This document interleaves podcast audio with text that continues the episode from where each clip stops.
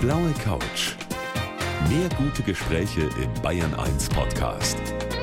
Und hier ist Gabi Fischer. Ja, und wir lüften heute Abend ein Geheimnis hier auf der blauen Couch. Besser gesagt, das macht mein Gast, die Kinder- und Jugendärztin Dr. Karella Iswaran. Zunächst einmal herzlich willkommen. Danke, dass Sie mich eingeladen haben. Sie sind ja nicht nur Ärztin, sondern auch Bestseller-Autorin. Es geht bei Ihnen um Kinder und Jugendliche und deren Eltern. Also quasi um uns alle, kann man sagen, weil die meisten von uns haben auch Kinder. Und Sie haben Denkstrategien entwickelt. Das finde ich sehr spannend, wie wir gesund und glücklich durch den Alltag kommen. Also es würde bedeuten, Frau Iswaran, Sie können uns so ein paar Tricks in der kommenden Stunde auch verraten, wie wir in Stresssituationen einen kühlen Kopf bewahren, zum Beispiel. Ja, das kann ich.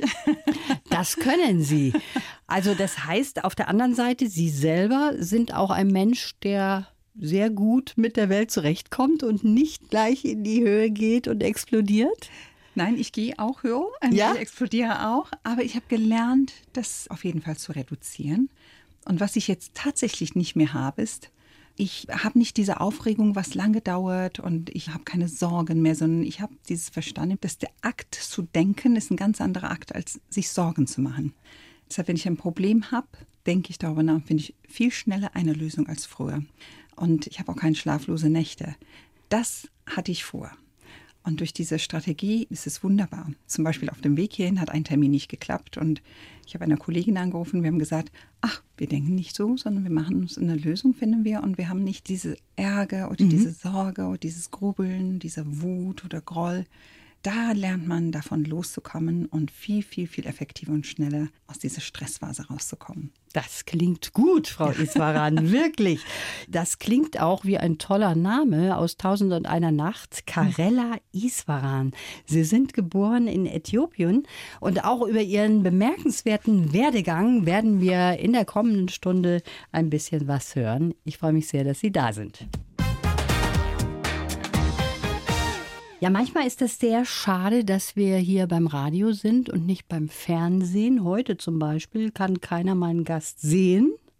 Dr. Karella Iswaran auf der blauen Couch. Sie sieht nämlich sensationell aus, hat auch schon als Model gearbeitet, zu Recht, wie ich finde, ist jetzt Kinder- und Jugendärztin und schreibt neben ihrer Praxis in Köln auch Bücher.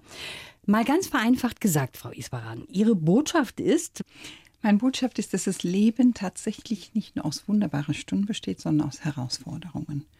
Und wenn wir unser Gehirn ein bisschen besser verstehen, können wir wirklich das besser benutzen. Und diese Herausforderungen bringen uns nicht in die Bedrohung, sondern wir finden Lösungen dafür.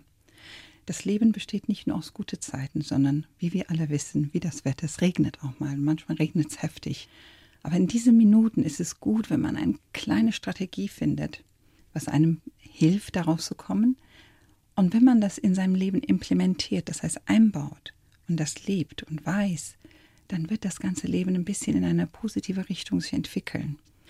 Die zweite Botschaft ist, dass dieser Teil vom Gehirn, was uns in eine sorgenvolle Situation, schlechter Laune, in dieses Stress hineinbringt, bringt uns in eine Situation, wo wir nicht mehr denken können, weil diese Abteilung, wie in meinem Buch auch steht, ich sage immer, das ist das Haus. Ich mhm. habe das Gehirn umgebaut und habe eine Metapher dafür entwickelt. Ich nenne das Haus. Und in diesem Haus ist ein Keller und das ist stellvertretend von diesem Stresssystem. Aber das Teil, womit wir denken, dieser sogenannte Präfrontalkortex, ist oben auf der ersten Stock. Und da gibt es dazwischen ein Erdgeschoss. Und ich sage mir, wenn man im Keller ist, erreicht man den Obergeschoss nicht. Okay. Und das ist ganz wichtig, weil wir entwickeln uns nur weiter, wenn wir aus dem Keller rauskommen ins Obergeschoss. Das heißt, wer im Stress ist, wer schlecht gelaunt ist, wer kampflustig ist, mhm. der kann sich nicht weiterentwickeln. Das ist sehr interessant, wenn Sie das sagen. Vieles weiß ich natürlich auch theoretisch, ja. Aber Frau Iswaran, mir fällt das dann doch ein bisschen schwer, das auch umzusetzen. Aber Sie haben eben so eine Denkstrategie entwickelt, ne? Genau, das kommt daher, weil ich war in meiner Praxis, da bin ich ja schon seit mehreren Jahren, 20 Jahren. Und ähm, diese ganzen Infektionskrankheiten, die wir vorhatten, diese üblichen Krankheiten, die haben natürlich durch die Impfungen und durch diese verbesserte Vorsorgeuntersuchung, die sind weniger geworden. Was aber zugenommen hat über die Zeit, sind diese Sorgen und diese Stress und diese Bewältigung von Herausforderungen ist immer schwieriger. Das hat einerseits damit zu tun, wie unsere Gesellschaft sich entwickelt hat, wie die Familienformen sich entwickelt haben und das heißt, dass wir als Ärzte uns dann auch dessen anpassen müssen, damit wir Lösungen von den Patienten finden. Und dann habe ich oft verstanden, dass es gab Kinder mit einem Schnupfen oder einer leichten Infektion oder einem Durchfall, aber das ganze Familienbild war dann auch nicht so leicht wie diese Krankheit. Also die Eltern hatten viel mehr Sorgen. Und ich musste dann einen Weg finden, wie ich mit denen kommuniziere. Aber da muss ich mal einhaken, weil das finde ich sehr außergewöhnlich. Ich habe selber zwei Kinder, habe das aber nie erlebt beim Kinderarzt, dass der auch ein bisschen weiter forscht und uns Eltern vielleicht befragt, was haben Sie für einen Beruf, wie mhm. läuft es bei Ihnen, ist es da stressig oder so. Wir waren dem vollkommen wurscht, der hat nur die Kinder angeschaut. Da haben Sie einen anderen Blick. Sie sagen, die ganze Familie interessiert mich. Ich gebe Ihnen ein einfaches Beispiel. Wenn Sie eine Familie haben und die Mutter kommt morgens und sagt, mein Kind ist erkältet und hat Husten, dann müssen Sie verstehen, dass dieses Kind, egal wie alt es ist, in der Nacht nicht geschlafen hat, weil der gehustet hat. Aber die Eltern auch nicht. Wir wissen aus der Neurowissenschaft, dass Schlafmangel einer der größten Stressverursacher sind auf dieser Welt. Also wenn man nicht schläft, geht es einem nicht gut. Das heißt, wenn die Eltern nicht schlafen, geht es dem nicht gut. Und es ist nicht mal diese leichte Infektion, was die dann auffüllt, sondern die schlafen nicht. Dann können die am nächsten Tag nicht zur Arbeit. Je nachdem, was die arbeiten, haben die Stress damit. Das Kind kann nicht in den Kindergarten. Und da kommt eins nach dem anderen. Die mhm. Großeltern können nicht aufpassen, jetzt zum Beispiel in der Corona-Zeit, weil das Kind erkältet ist. Und das sind aus dem kleinen Sache, was nicht lebensgefährlich ist, entsteht ein Riesenfamilienprogramm, was bewältigt werden muss. Und es ist dann ganz toll, wenn man die Eltern im Arm nimmt und sagt, ist alles gut, ihr Kind wird gesund. Und dann erklärt man denen, warum das so gefährlich ist, dass man sich so aufregt und dass sie es auch akzeptieren müssen zum Teil. Das finde ich sehr gut und ja. das klingt auch so, wenn man so bestimmte Strategien entwickelt, ja. kommt man vielleicht von Dingen los, die man selber ja an sich auch gar nicht mag. Also ich mag zum Beispiel nicht, wenn ich im Auto ausflippe. Das würde ich gerne mal überwinden. Das scheint mir möglich zu sein. Genau, das ist eine der häufigsten Probleme, die wir auch zum Beispiel im Verkehr haben. Aha. Der Mensch wird ja aggressiv. Und es gibt in der Stressbewältigung in meinem Programm, ich nenne das Beneficial Thinking, mhm. das heißt vorteilhaft denken, weil es sind die Gedanken, die was verursachen. Nicht die Tatsache, was da passiert ist. Es ist, wie ich darüber nachdenke und wie ich denke und wie ich reagiere. Jetzt sagen wir mal, Sie fahren im Auto zur Arbeit, Sie sind gehetzt, gestresst und wollen schnell. Eine hupt hinter Ihnen, Sie werden sauer und Sie werden schimpfen. Oder ein schüttelt nur den Kopf und Sie sehen das im Rückblickspiegel. Das kann eine Aggression verursachen in uns. Aber so ist es bei einer Mutter auch. Abends wollen die ins Bett gehen und das arme Kind kippt dann sein Saftglas um. Das habe ich dann in meinem Buch auch beschrieben. Dann rastet man aus. Das sind Stressreaktionen und es gibt für alles, was so Stress macht in unserem Körper, gibt es eine Ausschüttung von Stresshormonen. Die verursachen auch diese schlechte Laune. Es gibt aber Gott sei Dank ein Programm in unser Körper, die uns auch wieder runterbringt. Wie macht man das? Das ist nun mal etwas, was jeder kennt, das Atmen. Weil der Nerv, womit wir atmen, das ist der Nervus vagus, das ist der Hinterhirnnerv. Das ist der Hauptnerv von diesem Beruhigungsprozess. Und ich sage immer, wenn etwas passiert, wie im Verkehr zum Beispiel, oder in der Freundeskreis, oder in der Beziehung zu den Kindern, zu anderen Erwachsenen überhaupt, und ich weiß, ich raste aus. Wenn ich das weiß, kann ich vorher schon sagen, stopp. Und wenn ich das nicht weiß, ich habe eine ganz Splitsekunde, so eine ganz mini-mini-Zeit zwischen das Reiz und dieser Reaktion. Und wenn ich das schaffe, zu sagen, stopp, und Tiefluft einzuatmen, wird sofort diese Ausschüttung von Stresshormonen gestoppt. Weil das Atmen ist wichtiger als Stress. Aha. Und der Körper stoppt alle Vorgänge. Und dann habe ich einen, wieder eine Minisekunde zu überlegen, was ich mache. Also, sehr guter Tipp, werde ich heute Abend bei der Heimfahrt mal gleich ausprobieren. Ich freue mich, dass Sie da sind. Dr. Karella Iswaran, heute bei mir hier auf der blauen Couch. Die Kinderärztin Dr. Karella Iswaran ist heute mein Gast und sie vertritt die Haltung. Als Kinderärztin muss ich mir auch unbedingt mal die Eltern anschauen. Wie geht's denen? Stress ist heute so ein Thema, mit dem wir alle zu kämpfen haben. Sie haben uns gerade eben schon so einen Tipp gegeben, aber Sie haben den Kaiserschmarrn vergessen. Ich habe nämlich in Ihrem Buch auch was über Kaiserschmarrn genau. gelesen, was auch so ein bisschen hilft. Ja, ne? genau. Das ist ein anderer Trick. Das eine ist das Atmung, aber das andere ist nenne ich Switch-Reaktion. Das heißt, ich kann das flippen. Ich sehe was, was mich reizt. dann habe ich eine Reaktion. Dazwischen kann ich einen anderen Gedanke einbauen. Und ich habe sehr viel Zeit in den Bergen verbracht, auch in Mhm. Österreich. Ich mag den Kaiserschmarrn und dann sage ich immer, wie macht man Kaiserschmarrn? Oder man kann einen Notfallgedanke sich vorbereiten. Weil was ich damit sagen will, ist, dass unser Gehirn ist wie ein Computer. Er reagiert auf die Tastatur, die wir drücken. Ja, verstehe. Und wenn ich den einen Film reinschiebe, dann vergisst er, dass eine Reaktion war, dass der Nachbar geschimpft hat oder irgendeine Gefahr war. dann macht das, was man dem sagt. Das, eigentlich, das Denken ist relativ einfach zu beeinflussen. Und das muss man trainieren. Und das ist, ich sage immer, um Veränderungen zu lernen, brauchen wir gar nicht so lange, weil Nervenzellen bilden sogenannte Autobahnen im Gehirn. Wenn wir die nicht benutzen, genauso wie Muskeln, blassen die ab und werden die schwach. Das heißt, auch diese Gewohnheit auszurasten kann ablassen. Aber dafür kann man neue Gewohnheiten einbauen. Okay. Das heißt, man sagt dann immer mal Kaiserschmarrn oder atme. Und da mit solchen kleinen Tricks kann man sich selbst regulieren. Also wenn ich jetzt unterwegs bin, kommen wir wieder zur Autofahrt Ja, von mir ja. und jemand drängelt und ich will mich gerade aufregen, dann ist es besser, ich denke an Kaiserschmarrn oder irgendetwas, genau. mal ganz kurz. Sie können sich fragen, und das holt mich runter. genau, Sie können sich einfach fragen, ob er weiß, wie man Kaiserschmarrn macht. Zum Beispiel. Sie können sagen, ich weiß, wie Kaiserschmarrn geht sie nicht. Genau. Also es ist einfach mal, das, das hört sich so lustig an und so banal. Aber was der Mensch oft vergisst, ist, dass wir tatsächlich banale Kreaturen Ja. sind. Wir brauchen gar keine große, hohe Wissenschaft, um uns im Alltag zu integrieren. Gut, wunderbar.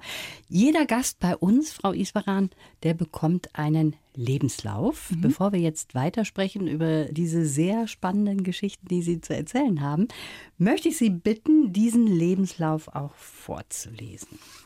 Mein Name ist Karela Iswaran und ich bin ein angstfreier Optimistin. Aufgewachsen bin ich in Äthiopien in einem privilegierten Haushalt. Meine Mutter ist mit ihrem Mut mein großes Vorbild. Schon als kleines Mädchen wollte ich Ärztin werden. Nichts war spannender als die Anatomie geschlachteter Schafe und Hühner. Wegen des Bürgerkriegs in Äthiopien ging ich zum Studieren nach Ungarn. Als 16-Jährige habe ich meine Heimat verlassen und mein Lebensmotto gefunden. Immer nach vorne schauen und die Zukunft positiv aufnehmen. Ich war lange Model und bin seit vielen Jahren mit großer Leidenschaft Ärztin für Kinder und Jugendliche. Ihnen und Ihren Eltern Rat zu geben und Sie auf Ihrem Weg zu stützen, ist eine große Freude. Ist das so, dass Sie es unterschreiben können? Ja, das haben Sie sehr gut zusammengefasst. Jetzt haben Sie gerade gesagt, Sie sind in einem privilegierten Haushalt groß geworden. Ihr Vater war Diplomat. Sie hatten eine wunderbare harmonische Familie in Äthiopien. Und dann ist der Bürgerkrieg ausgebrochen und alles war ganz anders als vorher. Ja. Sie haben alles verloren? Ja, ziemlich, weil mein Vater dann die Jobs verloren. Mein Vater kommt ja ursprünglich aus Indien und er hat sich in Äthiopien integriert und hat gearbeitet als Journalist. Und später hat er für den Kaiser diese ganze Protokolle geschrieben und hat sehr viel zu tun. Der war auch für Reuters der Hauptkorrespondent und für BBC auch, für um, ganz Afrika. Und ich habe eine ganz, ganz tolle Kindheit erlebt. Ich war in einer Privatschule, konnte Englisch lernen, fließend Englisch gesprochen und wir haben auch mit meinem Vater Englisch gesprochen. Und dann plötzlich kam dieser Krieg. Es war ein Bürgerkrieg. Ich meine, Äthiopien war immer arm, es war ein feudales Land und wir hatten einen Kaiser, der wurde gestürzt und umgebracht. Und auf einmal ist diese Struktur zusammengebrochen. Aus diesem Land ist eine kommunistische Regierung an die Macht gekommen und hat sich alles ganz schnell und innerhalb von ein, zwei Jahren verändert. Es war sehr beängstigend, sehr kalt und brutal. Es war keine schöne Zeit danach. Und deshalb haben Sie gesagt, okay, das ist nicht meine Zukunft, dieses Land. Ich muss raus, ich muss Ja, das da war Land eine verlassen. Riesenbewegung. Eine Migration war das quasi, weil natürlich würden auch viele Menschen umgebracht, die zum alten Establishment gehörten. Also aus der Schule, wo ich war, hatten viele ihre Eltern auch verloren. Ich wollte studieren. Ich wollte überhaupt nicht irgendwo hinfahren. Ich wollte einfach studieren. Das ging in Äthiopien nicht, weil die Uni zu war. Mein Bruder ist nach Kuba, hat dort Ingenieurwesen studiert und ich habe ein Stipendium für Ungarn bekommen, für Medizin. Medizin war Ja. immer Ihr Ding. Ne? Ich wollte das, ja. Ich wollte immer Medizinerin werden. Wenn Sie mit 16 nach Ungarn gegangen sind, haben Sie da kein Heimweh gehabt und sich allein gefühlt? Doch, das war, ja, am Anfang war es ja sehr aufregend. Ich war ganz aufgeregt und Äthiopier sind ja sehr emotionale Menschen und es war am Flughafen damals, weil es waren so wirklich Millionen von Menschen sind ausgereist und der Flughafen war immer wie so ein Beerdigungsort. Alle haben geheult und geweint und der Abschied war schlimm. Ich glaube, unsere Familie war die einzige, die nicht geweint haben, Aha. weil mein Vater war ja Inder, und diese Emotion war auch nicht so seins. Meine Mutter hat sich zusammengebracht und wir haben uns Küsschen gegeben. Ich war sowieso aufgeregt. Erste Mal ein Flieger und ich habe da gar nicht weit gedacht, was das bedeutet. Das kam dann wie so ein Anfall irgendwann mal drei Monate später in Ungarn. Das, hey, das ist eine Einbahnstraße, du wirst Ja. nicht wieder zurückgehen können. Ja. Und das war hart. Das war nicht so einfach. Aber es gab damals auch keine E-Mail, Kommunikation, Ja, gar nichts. Gar nichts. Wir hatten mal ein Telefonapparat, es gab einen Posten, davor waren ganz viele Telefonkabinen und konnte man mit Kleingeld telefonieren. Aber wir hatten alle kein Geld und dann ist ein Schlauer ist auf die Idee gekommen, dass wenn er dann dieses fünf Forint hieß das damals, fünf Forint-Stück mit Uhu beklebt, dann bleibt es hängen. Und dann konnten alle Und wir telefonieren. sind reihenweise da gestanden, man darf es nicht ablegen. Und dann konnten wir dann stundenlang telefonieren und es war immer eine lange Schlange. Ja, man muss sich irgendwie zu helfen immer erfinderisch. wissen. Also Sie sind ein positiver Mensch und Danke. haben, wie gesagt, auch mal als Model gearbeitet. Ja. Das Aussehen hat ja da eine große Rolle auch gespielt und darüber wollen wir gleich noch sprechen. Im Vorgespräch haben Sie gesagt, wenn Sie die Zeit anhalten könnten, dann würden Sie das jetzt tun, denn jetzt ist es am schönsten. Bei mir ist er jetzt immer am Immer? schönsten. Ja, ich habe ja viele Schicksale als Kind erlebt. Mein Vater starb dann irgendwann mal, und das war sehr, sehr schlimm. Und ich habe natürlich gelernt, früh zu verlieren. Insofern vieles überrascht mich nicht. Und jetzt habe ich genauso Herausforderungen im Leben wie jeder andere auch. Aber ich bin jetzt erwachsen und habe auch gelernt, dass deshalb habe ich auch dieses Buch geschrieben, dass für alle Probleme irgendwo eine Lösung gibt oder wir müssen da akzeptieren, neue Wege gehen. Deshalb ist das vielleicht jetzt am schönsten, weil ich ein bisschen besser weiß, wie das geht. Ich dachte mir nur, gerade in diesem Jahr denken viele vielleicht anders. Ne? Ja. Dieses Jahr ist so besonders. Erstmal, wenn diese Welle vorbei ist von Corona, dann wird es wieder schön. Genau, die Corona-Pandemie hat die ganze Welt erschüttert und es gibt sehr viele Menschen, die gestorben sind, krank geworden sind. Also wir dürfen es nicht als was Leichtes bezeichnen. Destotrotz gibt es Menschen, die nicht betroffen sind und denen es auch teilweise gut geht. Also ich habe viele Familien, die zum Beispiel ganz kleine Babys haben oder im ersten Lebensjahr sind mit ihren Kindern, die in Elternzeit sind, die sich gefreut haben, weil die haben den Partner da, konnten entspannt mit dem Kind leben, die haben Zeit mit der Familie. Für die war es gut. Es gibt aber andere, die einen Job verloren haben und ich sage immer, die, die Krisen sind die, die uns treffen, die uns dann kaputt machen. Es kann sein, dass sie eine Krise haben, wenn sie krank werden, wenn sie jemanden verlieren. Deshalb ist es kein, so gesehen, wenn man individuell das betrachtet, nicht so eine kollektive Krise, es sind nur viele Menschen mit dem gleichen Problem jetzt konfrontiert. Deshalb empfehle ich jedem einfach sein Leben individuell zu betrachten und nicht in dieser kollektive Stress sich zu begeben. Da haben Sie vollkommen recht. Ich freue mich, dass Sie heute hier sind und wir werden noch ein bisschen über Ihre Modelgeschichte Also. erzählen. Die interessiert mich nämlich auch noch. Sie ist Ärztin mit Leidenschaft, hat aber eben auch mal was ganz anderes gemacht. Die Kinderärztin Karela Iswaran ist heute mein Gast und ich bin ehrlich gesagt überhaupt nicht überrascht, dass Sie auch mal Model waren. Sie sind ja mit 16 ohne Eltern und ohne Geld auch nach Ungarn. Und da war das natürlich wunderbar, sich Geld zu verdienen als Model nebenbei. Wie sind Sie da reingerutscht? Also ich war von Budapest dann, musste ich nach Pécs. Das ist eine kleine Stadt in Ungarn mit 100.000 Einwohnern. Ich war die einzige, ich glaube, das war noch ein Mädchen aus Nigeria, glaube ich, die einzige schwarze Frau da. Und ich habe gedacht, super, dann ist mal was Besonderes. Ja. Und äh, tatsächlich wurde ich gefragt von einer Boutiquebesitzerin dort, ob ich nicht für ihr Pullover da im Schaufenster, ob die Fotos von mir machen kann. Und so fing das an. Also zufällig. Kann Ja, die sagen. hat mich gesehen und ich weiß gar nicht, ich kann mich gar nicht mehr erinnern, eigentlich ist das so lange her. Und ich weiß aber, dass die dann zu ihr gegangen bin und ich habe Fotos von damals, ich muss ja mal, mal zeigen, das sind entsetzliche Fotos. sagt man immer. Und ich hat, die hat gestrickt und die Pullis habe ich angezogen und dann, das war dann in der Einkaufsstraße und das hing immer. Und alle haben mich angesprochen darauf und ich kam mir ganz Ja? groß vor. Ich habe auch gutes Geld verdient damit. So fing das an. Also wir hatten irgendwie gar kein Geld. Wir hatten aber eine gute Versorgung. Wir haben Unterkunft gehabt, Essen, für Essen wird gesorgt. Wir hatten Mensa in dem Haus. Und ich musste nur lernen und zwischendurch habe ich dann entweder gemodelt oder Englischunterricht gegeben. Und da konnte ich ein bisschen Geld verdienen. Aber dieses Modeln hätte ja auch was Größeres werden können, ne? Ja, ich bin also auch dann später, nach dem Studiumende, leider starb mein Vater, als ich im letzten Abschlussjahr war. Und geplant war, dass ich nach Amerika gehe, wo mein Bruder dann auch war und dort spezialisiere. Aber es kam nicht dazu, weil ich hatte natürlich kein Geld und mhm. er starb. Und ich hatte vorher einen Freund hier aus Köln, mit ihm bin ich auch hier hingekommen. Und seine Freundin, Familie, irgendwer, ein Bekannter, hat in Köln in der Pfeilstraße eine kleine Boutique gehabt, die hieß Mode Magdalena. das wissen Sie doch genau. Das okay. weiß ich genau. Ich denke immer auf Talkshows. Ich frage mich, wie die Leute sich daran erinnern können, was damals war. Aber tatsächlich erinnert man sich an sowas. Und der hat sofort gesagt, wenn du kommst, kann ich dich einstellen, aber die Verträge gehen alle über Künstlerdienst in Düsseldorf. Dann bin ich zur Künstlerdienst gegangen. Ich habe mir nochmal, war extra beim Frisur, aber die konnten man. Ich habe ja nicht so viel Locken, aber ein bisschen hatte ich dann. Die haben mich komplett meine Haare hochgeföhnt.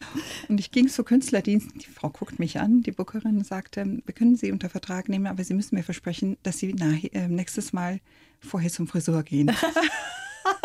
Sie war nicht so ganz zufrieden mit entsetzliche Frisur. Und wir haben dann gelacht und gesagt, ich gehe nie wieder zur Frisur. Konnten meine Haare nichts anfangen. Aber so fing das an. Und da habe ich dann tatsächlich die Arbeitserlaubnis und alles bekommen, ganz schnell. Und ich habe das in Ungarn schon äh, gedacht, Mensch, weil es war damals tatsächlich viel Geld. Man mhm. konnte für einen Lauf, 500 Mark war das damals, mhm. und man hat am Tag drei Shows. 1500 Mark an einem Tag. Nicht schlecht. Und ich habe in Ungarn 10 Mark im Monat bekommen. Und ich war total begeistert von der Idee. Ich habe gesagt, hey, weißt du was, völlig egal, du hast dein Diplom in der Hand, ein gutes Diplom, Degree und kannst du denn da hingehen und das machen? Und es ging dann auch tatsächlich so. Es lief sehr gut, obwohl ich immer behaupte, dass ich kein guter Model war. Das glaube ich, ich war nicht. tollpatschig und war immer genervt, weil ich nicht geduldig war, mochte nicht geschminkt werden und ich mochte den Job nicht. Mhm, dann ist es ja gut, dass Sie dann doch ja. Kinderärztin und Jugendärztin geworden sind. Und Sie können dieses Model auch irgendwo gebrauchen, weil da haben Sie in der Öffentlichkeit gestanden. Sie haben das gelernt, auch sich da zu bewegen und auch auszudrücken irgendwie. Und das haben Sie auch brauchen können dann fürs Fernsehen ne? und Radio. Jetzt sitzen Sie hier im Radio. Man hat so ein bisschen Affinität, glaube ich, weil viele ja. Freundinnen, also eine meiner engsten Freundinnen, die ist auch jetzt Moderatorin, da war ich auch vor kurzem bei ihr in der Sendung. Wir haben zusammengearbeitet früher. Und das ist tatsächlich so, dass man ein bisschen auch connected ist, ein bisschen mhm. Leute kennt von früher. Man hat eine ganz andere Einstellung Einstellung zu diesen Sachen, das begleitet einen dann halt wieder. Ne? Und Sie sind der Liebe wegen nach Köln gegangen? Ja, genau. Mein Freund war damals aus, aus Ungarn, der war auch Student aus Köln. Aber wir haben uns dann ganz schnell wieder getrennt und ganz unterschiedliche Wege gegangen. Ich habe dann meinen Job an der Uni angenommen als Ärztin und so ist das dann auch geblieben. Mit einem Kölsche Jungen verheiratet, oder wie? Nee, mein Mann ist jetzt tatsächlich in Stuttgart geboren. Ah, okay. Und in Gummersbach aufgewachsen. Verstehe. Und, äh, aber sehr ein Rheinländer, muss man sagen. Ich bin auch Rheinländerin. Ich bin tatsächlich ein Kölsches Mädchen. Sie haben selber zwei Kinder. Ja. Und da müssen Sie mir nochmal verraten, da kommen wir gleich nochmal drauf zurück, wie das bei Ihnen mit Ihrer Denkstrategie auch zu Hause klappt. Mhm. Die Kinderärztin Karella Iswaran sitzt bei mir hier auf der blauen Couch. Mutter sein ist der schönste Job der Welt, aber auch der härteste. Das schreiben Sie auch mhm. in Ihrem Buch. Das Geheimnis ausgeglichener Mütter. Sie haben so einen ganzheitlichen Blick als Kinder- und Jugendärztin. Da haben wir schon am Anfang drüber gesprochen. Auch die Eltern sind für Sie wichtig und Sie schauen sich die auch mal an. Und man muss schon sagen, der Erwartungsdruck, der ist ja relativ groß in unserer Gesellschaft. Ne? Wir wollen immer perfekt sein in allem. Also es gibt zwei Seiten. Die Gesellschaft hat sich ja verändert. Man sieht einfach, dass viel mehr Frauen arbeiten heute als vor. Die sind berufstätig. Es wird von denen viel verlangt. Und was die Gesellschaft einfach nicht versteht, ist, dass ein Kind eigentlich auch schon ein Beruf für sich ist. Und ein Kind sehr viel von einem Menschen abverlangt. Ich sage immer, das ist wie eine kleine Firma. Und ich wünsche mir sehr, dass diese Gesellschaft das auch wirklich wahrnimmt. Und dieses Jahr ist eben auch ein besonderes. Das haben Sie wahrscheinlich auch festgestellt als Kinder- und Jugendärztin, weil die Mütter und auch Väter, die muss man damit auch reinnehmen, die mussten auch Homeschooling hinkriegen, die mussten Homeoffice hinkriegen und Home sauber machen, auch ja, auf ja, gut Deutsch. Ja. Ne? Die Familien, tatsächlich auch jetzt im Vergleich zu vor 20 Jahren, sind die Väter ganz anders drauf. Die mhm. sind viel mehr integriert, die machen viel mehr. Aber die Studien zeigen weiterhin, dass 80 Prozent der Arbeit fällt bei der Mutter. Eine Studie, was ich vor kurzem gelesen habe, Baden-Württemberg, die haben festgestellt zum Beispiel, dass die Frauen im Durchschnitt 4,5 Stunden am Tag mehr arbeiten. Und in der Corona-Krise waren es 6,2 mhm. Stunden am Tag. Mit Kind, Haushalt, Familienpflege. Homeschooling war dann noch obendrauf, nochmal sechs Stunden am Tag. Neben all dem anderen, was der andere ja. Mensch auch macht. Und ich akzeptiere das nicht, wenn Leute sagen, das habe ich auch schon mal gehört, die hat dort die Kinder selbst gewollt und soll mhm. sich nicht drum kümmern. Oder die Menschen sagen, du wolltest es doch so. Nein, wir müssen einfach sagen, hey, weißt du was, wir helfen dir oder wir erlauben dir, dass du eine Entlastung bekommst. Oder die Frauen selber überlegen jetzt, wie kann ich das dann so machen, dass ich ein bisschen weniger belastet bin. Also ich will eigentlich nur eine Wahrnehmung erwecken. Das ist auch sehr wichtig, da haben Sie vollkommen recht. Wie ist das bei Ihnen eigentlich gelaufen in diesem Jahr? Sie haben selber zwei Kinder, ja. sind berufstätig, schreiben Bücher, mhm. sind im Fernsehen, sind im Radio. Mhm. Also da kommt auch eine ganze Menge zusammen. Es gibt diese sogenannte Spruch, angeblich ein afrikanischer Spruch, weiß ich nicht, ob das wirklich stimmt, dass jedes Kind ein Dorf braucht, um groß zu werden. Ich okay. glaube, die ähm, Europäer haben das umgedreht. Ich glaube, das hieß ursprünglich, jede Frau braucht braucht ein Dorf, um ihr Kind großzuziehen. Aha, okay.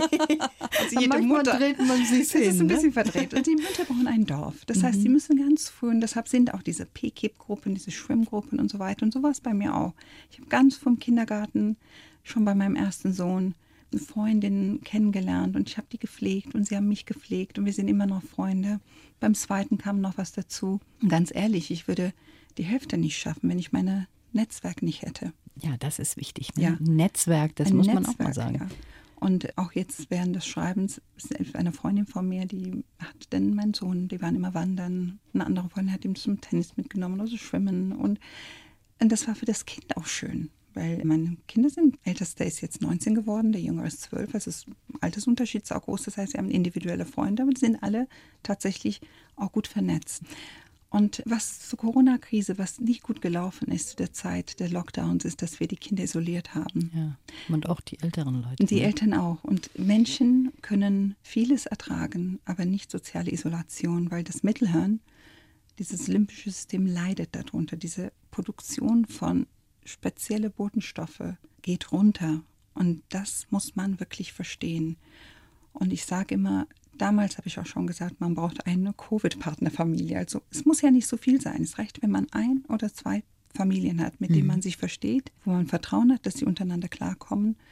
Und dann kann man sich ein bisschen austauschen. Aber so ganz alleine, wie manche Mütter das gemacht haben, Alleinerziehende vor allem, die sind wirklich allein isoliert in einer Wohnung wochenlang das darf nicht nochmal vorkommen. Gott sei Dank hat sich ein bisschen entschärft, die Lage, auch ja. wenn wir noch sagen müssen, es ist immer noch, noch nicht vorhanden, ne? mhm. es ist nicht ja, vorbei, ja. aber es hat sich entschärft und man kann wieder die Kinder auch in die Kita Gott schicken Dank, und so weiter. Ganz, das ganz ist sehr wichtig. wichtig. Auch die älteren Leute, dass die nicht so ganz isoliert sind, das ist, glaube ich, das Allerschlimmste. Es war auch eine Zeit, wo keiner wusste, was ist. wir haben jetzt sicher. erfahren, wie es ist und für die Zukunft wissen wir, was vielleicht geht und was nicht geht. Und das ist auch wichtig. Im Beneficial Thinking sagen wir immer, dass das Gehirn oder unser Leben oder ist, ist wie so ein Stuhl mit drei Beinen. Um ausgeglichen sein, müssen wir natürlich den Stress reduzieren, aber es reicht nicht. Wir müssen auch daran hart arbeiten, dass wir Glücksempfinden, Wohlbefinden, dass wir unser Empfinden gut ist, dass wir auch Glücksgefühle erzeugen, bewusst. Das ist eine Notwendigkeit. Es geht nicht nur darum, dass man Stress reduziert, sondern wir müssen auch Glücksempfindungen haben. Wir müssen dafür arbeiten und wir müssen auch lernen, wirklich Ziele zu haben, die durchsetzen, Erfolgsgefühle zu haben und Anerkennung in der Gesellschaft. Und das ist die Definition von Gesundheit mhm. von der WHO. Körperliche Gesundheit, seelische Stabilität und soziale Anerkennung. Und so ist man dann auch tatsächlich wirklich gesund. Das ist die Basis vom Beneficial Thinking. Es ist ein schönes Schlusswort. Ich danke Ihnen fürs Kommen. Dankeschön. Alles Gute. Danke. Blaue Couch. Der Bayern 1 Talk als Podcast. Natürlich auch im Radio. Montag bis Donnerstag ab 19 Uhr.